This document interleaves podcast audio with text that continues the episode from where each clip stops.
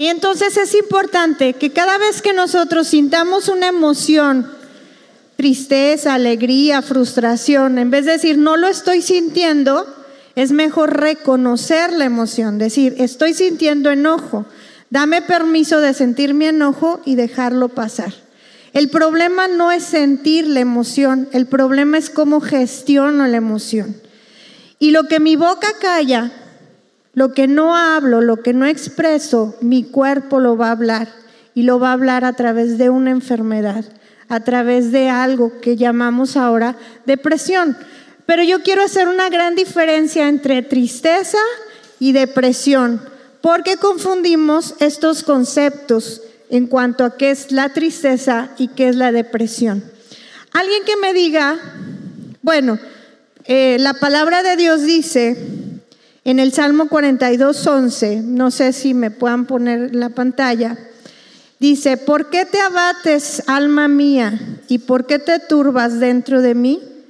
Espera en Dios, pues he de alabarle otra vez. Él es la salvación de mi ser y mi Dios. El salmista estaba sintiendo esas emociones y él no, él no dijo que no las sentía, él se, cuestionaba y se preguntaba, ¿por qué te abates, su alma mía? ¿Por qué te turbas dentro de mí? ¿Cuántas de nosotras no hemos sentido esto? Ay, mamá. Yo sí lo he sentido muchas veces. ¿Sí? Ok. Y es natural estar tristes, sentirse decaídas, desanimadas. Y a veces todas sentimos estas emociones humanas. ¿Sí? Son reacciones a las dificultades y los obstáculos de la vida. Esa es la tristeza. Ahora yo te pregunto a ti, ¿qué te pone triste? ¿Quién me quiere contestar? ¿Qué te pone triste?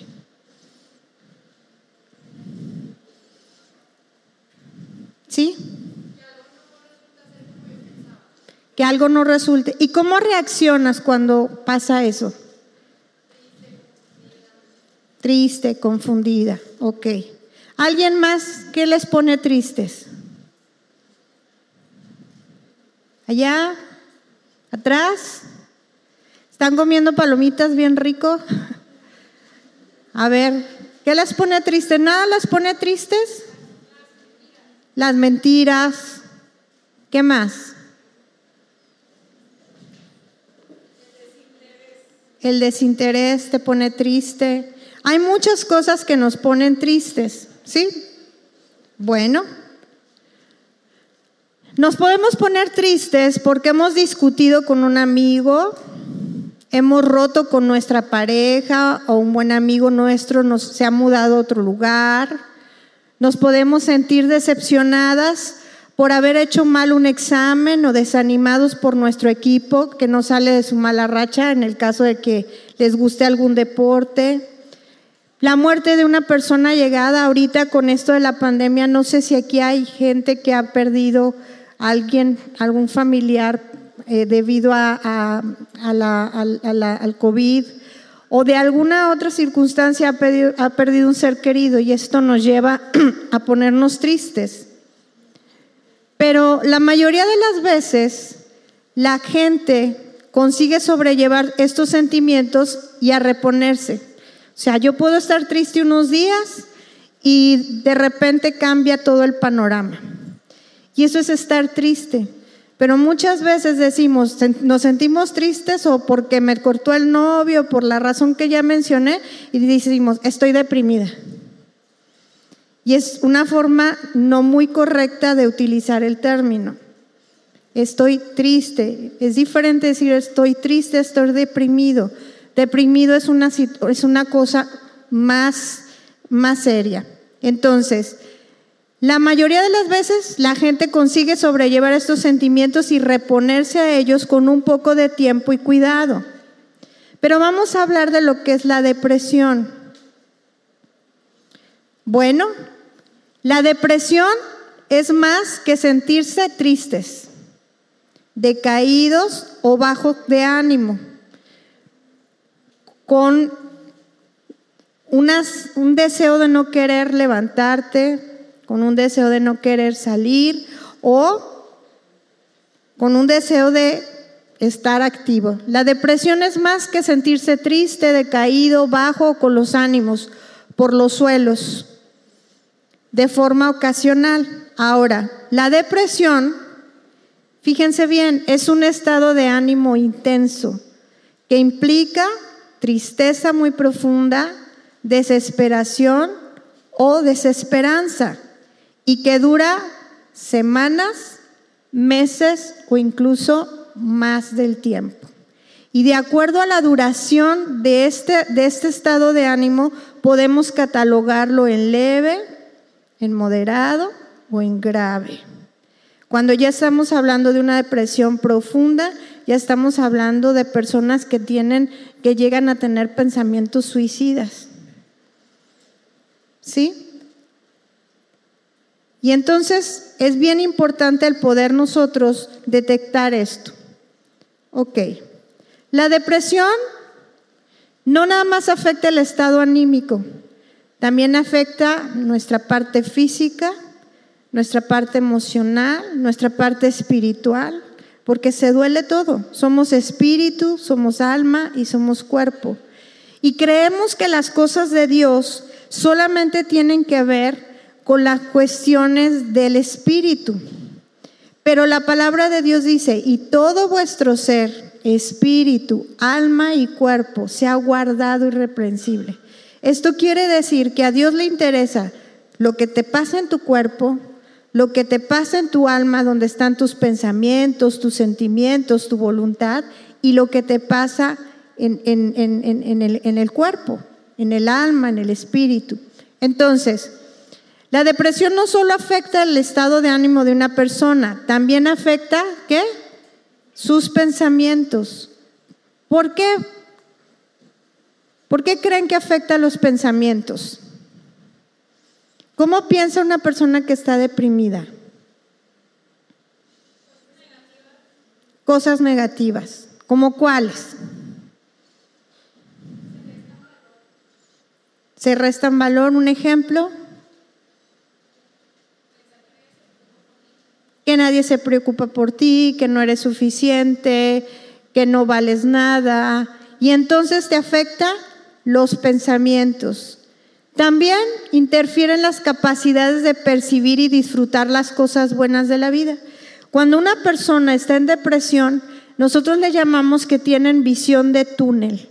¿Qué quiere decir? Que la persona no es capaz de ver lo que sí tiene, nada más se enfoca en lo que no tiene. Si yo les mostrara una hoja blanca, pero en, en la hoja blanca hay un puntito negro, ¿en qué serían lo que se fijarían? En el punto negro. Cuando estamos en depresión nos fijamos en el punto negro de la hoja blanca, nos fijamos en lo negativo y dejamos de ver lo positivo. Y entonces por eso decimos que interfiere en la capacidad de percibir, disfrutar de las cosas buenas de la vida.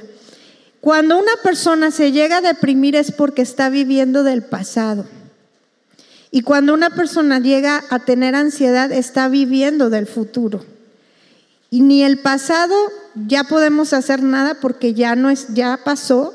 Y el futuro no es mío, el futuro es de Dios. Lo único que tengo es este día, este momento y este instante.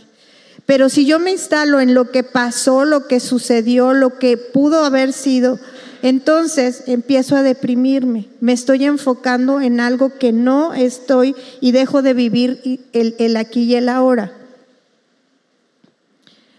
La depresión reduce la energía también, la motivación y la concentración. Cuando alguien está deprimido no tiene ganas de hacer nada. Me ha tocado atender personas que están en una depresión tan profunda que no se bañan, que tienen días sin bañarse, sin cambiarse de ropa, sin comer. Y estamos hablando de una depresión ya muy severa, muy profunda. ¿Sí? Y entonces, cuando tenemos depresión, pues ya no tenemos energía, nada nos motiva y no nos podemos concentrar en nada. ¿Qué necesita una persona para actividades habituales de su vida? Entonces, esto también se ve afectado por la depresión. ¿Cuáles son los signos de la depresión? ¿Cuáles son los síntomas? ¿Cómo sé que estoy deprimida? Bueno, Primero, hay sentimientos y estado de ánimo negativos. Ese es el, como un primer indicativo. Siempre estoy pensando en negativo, siempre estoy viendo las cosas que no están funcionando bien, etcétera, etcétera. Después tenemos los pensamientos y los sentimientos de que no, de que nada está funcionando que, y me siento mal y todo me afecta, todo me duele, todo me lastima, todo me incomoda. Tenemos lo que es el bajo nivel de energía y de motivación, ya lo había mencionado, la falta de concentración, problemas físicos, no puedo dormir o duermo demasiado, como muy poco o como mucho, me empiezo a hacer daño a mí misma, ¿sí? Todos los problemas de, anorexia, de bulimia, todo eso tienen una connotación de depresión. Y me aíslo socialmente. No quiero que nadie me vea, que nadie me hable, que nadie me busque. Estos son los signos de la depresión. La depresión puede pasar desapercibida. A veces decimos, ay, pero ¿cómo Damaris va a tener depresión si anda bien sonriente? Pues sí, puede estar deprimida. El que ella esté sonriente no quiere decir que no esté deprimida. Y entonces vamos a ver que la gente deprimida puede no darse cuenta de que está deprimida, puesto que la, autocrítica forma parte de su depresión. Tenemos un crítico interior que siempre nos está diciendo cómo estás fea, no sirves para nada, qué cosas nos decimos. Nos autoagredimos, ¿verdad? Estamos funcionales. Hay tipos de depresión en donde estamos funcionales, hacemos nuestra vida normal, entre comillas, pero hay otras en donde nos limita y dejamos de hacer nuestra vida. La depresión puede afectar a cómo se comporta una persona y se puede confundir con una mala actitud. En el caso de los jóvenes, los adolescentes como ustedes, ¿Cómo sé que un joven, un adolescente está deprimido? Porque hay mucha rebeldía. En los jóvenes así se manifiesta la depresión, por la rebeldía, porque siempre está peleando con papá o con mamá. Y entonces este es un síntoma de que hay depresión en el, en el joven, en el adolescente. ¿Qué causa la depresión? Bueno, pues vamos a ver cuando no estoy contento con este cuerpo, cuando no hablaban, una de las preguntas que si era bueno compararse cuando estoy siempre comparándome. Yo quisiera el cabello de Blanquita o la sonrisa de, de Cari y siempre me estoy comparando y entonces esto me puede llevar a la depresión. Los problemas en su casa si hay divorcios, si hay, si hay violencia intrafamiliar, todo esto también puede provocar una depresión. Las dificultades en el colegio o en la universidad, el que no sé cómo gestionar las materias o los amigos o el bullying, etcétera, etcétera, que me siento sola. Cuando se siente que no nos comprenden y se sienten mal por esas cosas que todavía no cambian en su vida. Por ejemplo, cuando, sentimos, cuando llega un nuevo miembro a la familia, ahorita estoy atendiendo a una jovencita y ella, ella era pues el centro de su casa, su hermana tiene un bebé y la bebé viene a, quitarle ese lugar, ella sí lo siente y ella lo expresa, siempre estoy sola y me siento sola. Y entonces ella, ella tiene serios problemas, me la llevaron porque está muy rebelde. Entonces detrás de su rebeldía hay depresión. Y entonces todas estas cosas son lo que nos lleva a tener depresión. Y algo también que es bien importante, que también nos, nos deprime, y eso lo explica mucho el salmista en el Salmo 51, por los pecados que hemos cometido por los que, pecados que no hemos confesado. Dice el salmista, mientras callé, se envejecieron mis huesos. Y entonces me lleva a sentirme mal porque hice algo incorrecto, algo que ofende a Dios, y eso me lleva a deprimirme, a sentirme mal. Entonces es bien importante el que nosotros podamos confesar nuestros pecados a Dios. Y por circunstancias de la vida. Ahora, ¿cuáles son las preguntas que algunos jóvenes hacen con respecto a esto? Bueno, las preguntas son, ¿puede un cristiano sentirse deprimido? ¿Qué piensan? ¿Qué dice el público? Sí. ¿Y es para avergonzarnos? No. ¿Ok? Los cristianos también nos deprimimos. Desafortunadamente hay personas que te dicen, un cristiano no se puede deprimir. Que no confías en Dios no tiene nada que ver en la confianza en Dios. Tiene que ver cómo estoy viviendo mi vida, qué es lo que me está sucediendo. Y aunque yo no me quiera deprimir, pues, pues a veces caigo en eso, ¿sí? Por ejemplo, yo padezco una enfermedad y esta enfermedad lo que produce es que todas mis articulaciones se inflaman y produce mucho dolor y me incapacita para poderme mover. Y aunque yo no quiera deprimirme, me deprime el dolor, me deprime el pensar, porque me lleva a pensar que me voy a quedar así. Mis huesos, mis manos están deformando. Y entonces hay momentos en los que siento como el salmista, ¿por qué te abates, oh alma mía? ¿Por qué te turbas dentro de mí? Y entonces en eso saco la cabeza y digo, pero en ti he de confiar, tú me vas a dar la sanidad. Entonces no es malo sentir depresión, lo malo es quedarme instalada y no buscar la ayuda. ¿Es pecado la depresión? No, no es pecado la depresión. ¿Por qué esta, esta plaga emocional afecta a tantas personas, incluidos creyentes, consagrados y maduros en la fe? Porque son cosas que estamos viviendo. La vida es impermanente. en Eclesiastes dice que hay tiempo de reír, tiempo de llorar, tiempo de abrazar, tiempo de dejar de abrazar, tiempo de vivir, tiempo de morir. Pero no estamos preparados para eso. Y entonces cuando las cosas se salen de mi control, entonces empiezo a decir, es que lo de atrás era mejor. Ahorita en la pandemia, ¿cuánta gente no está deprimida? En el, en el siglo pasado, la gente se moría de, ahorita bueno, hay una pandemia, pero antes de la pandemia la gente se moría de problemas del corazón, de estrés, de puras cuestiones que tienen que ver con la parte emocional. ¿Sí? y entre ellas la depresión. ¿Saben que los bebés, los bebés sufren depresión y hay un tipo de depresión que se llama depresión anaclítica y esa es la depresión que sufren los bebés.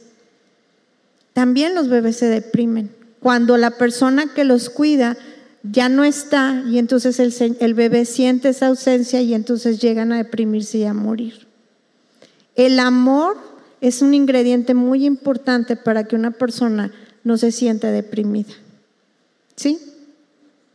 ¿Vamos bien? ¿Sí? Ok.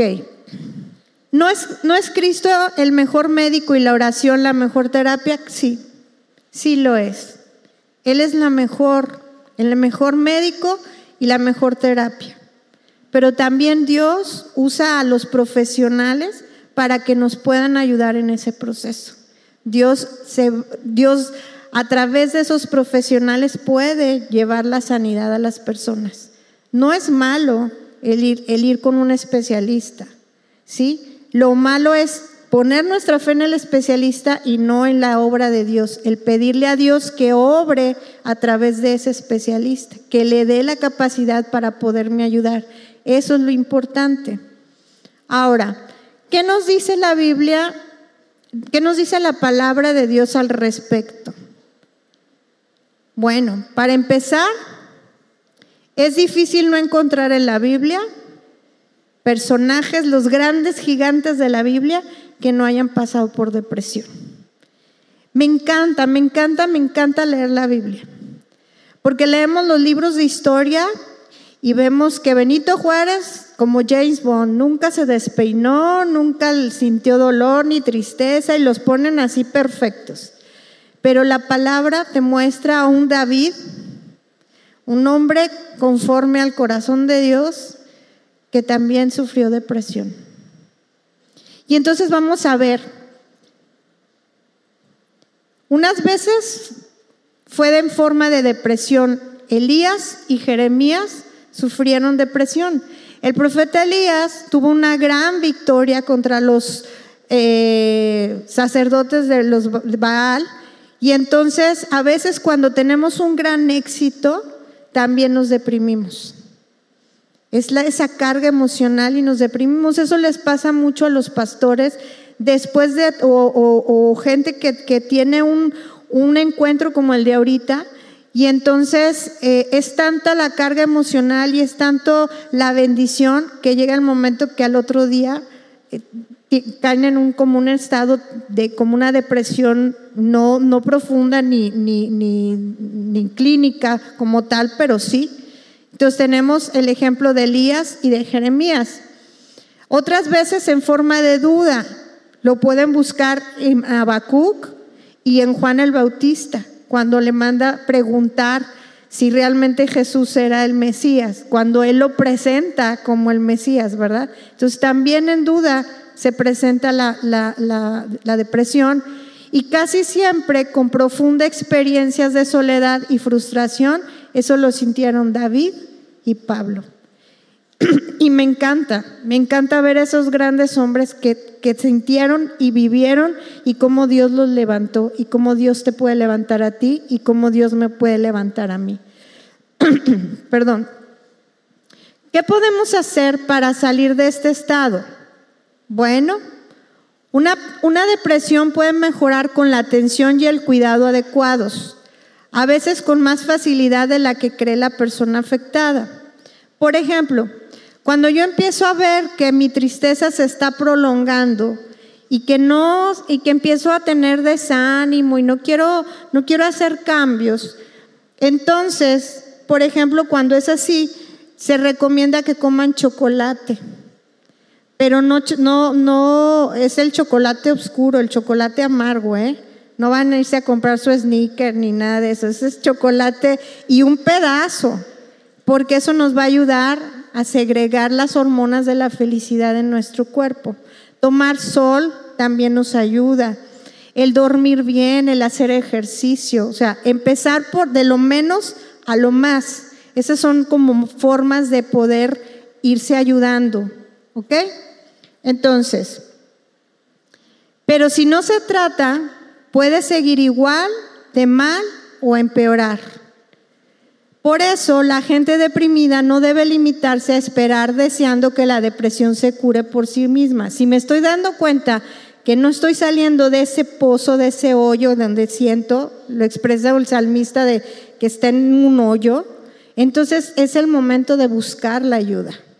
Ir con un consejero, ir con alguien profesional que me pueda ayudar, que me pueda aconsejar para salir de esta depresión.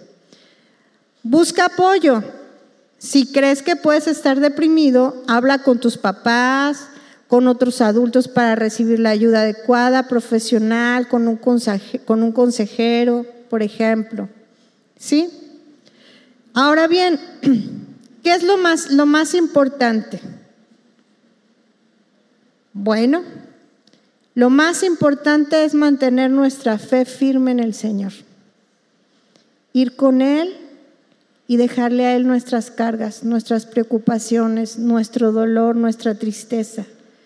Llorar ahí donde Él está y decirle, Señor, no me siento bien, ayúdame, porque estoy triste, porque esta tristeza ya se prolongó y ya se convirtió en una depresión. Y entonces debemos mantenernos firmes también en nuestra fe en Dios y acercarnos aún más a Él cuando pasamos por tribulaciones y tentaciones y depresión. Aunque el estar deprimido no es pecado, el cristiano sí es responsable de la manera de cómo responde a la aflicción. No es pecado, pero sí es mi responsabilidad de la manera como respondo a la aflicción. Si me dejo llevar por eso, si voy a los pies de Cristo, y si busco la ayuda. Ahí está la solución. Y para terminar, les quiero regalar una porción de la palabra. ¿La decimos juntas? Alégrense siempre en el Señor. Insisto, alégrense. ¿Otra vez? Alégrense siempre en el Señor. Insisto, alégrense. Aunque no tenga ganas. La palabra de Dios dice que nos alegremos, que en todo tiempo demos gracias. Y este es el momento. Si alguien de ustedes se siente triste, deprimida, pueden pasar aquí adelante y podemos orar por ustedes. No tengan vergüenza. Ya vimos que no es pecado, que no es algo malo, que todas pasamos por esos momentos. Si alguien no se quiere pasar, no quiere pasar al frente, pero desde su lugar quiere que pasen, quieren que pasemos a orar por ustedes, aquí hay muchas mujeres que quieren ungirlas, orar por ustedes y tratar con su corazón. Entonces cierren sus ojos, levanten la mano quien quiera que oren por ustedes y mis hermanas eh, pueden pasar a, orar por, por las jóvenes. Señor, en este momento te damos gracias por este evento. Gracias Dios porque podemos hablar de temas que tal vez eh, son tabú, tal vez son temas que, que no pensaríamos que en este lugar se pudieran hablar. Yo no sé cuál es el corazón de cada una de estas jóvenes, ni qué es lo que vienen cargando. Solo tú lo sabes, Señor. Si en este lugar hay alguien que se siente triste, deprimida, ansiosa, yo te ruego en el nombre de Cristo Jesús que toques su vida. Que seas tú quien le dé esa alegría, ese gozo que solamente viene de ti. Tu palabra dice que tú mantendrás en completa paz aquel cuyo pensamiento en ti persevera. Que nuestros pensamientos estén enfocados en ti, Señor para que tú traigas sanidad a su cuerpo, a su mente, a su espíritu, a su corazón. Bendigo a cada una de estas jóvenes, Señor, valientes que dispusieron a estar en este lugar para poder aprender y escuchar de ti. Bendícela, Señor, que vayan siendo, que vayan sintiéndose retadas a buscarte cada día más a buscar la confianza y la seguridad de que tú, Señor, estás en el control de cada una de las circunstancias de su vida. Gracias Dios por este tiempo. En el nombre precioso de Cristo Jesús. Amén. Que el Señor les bendiga.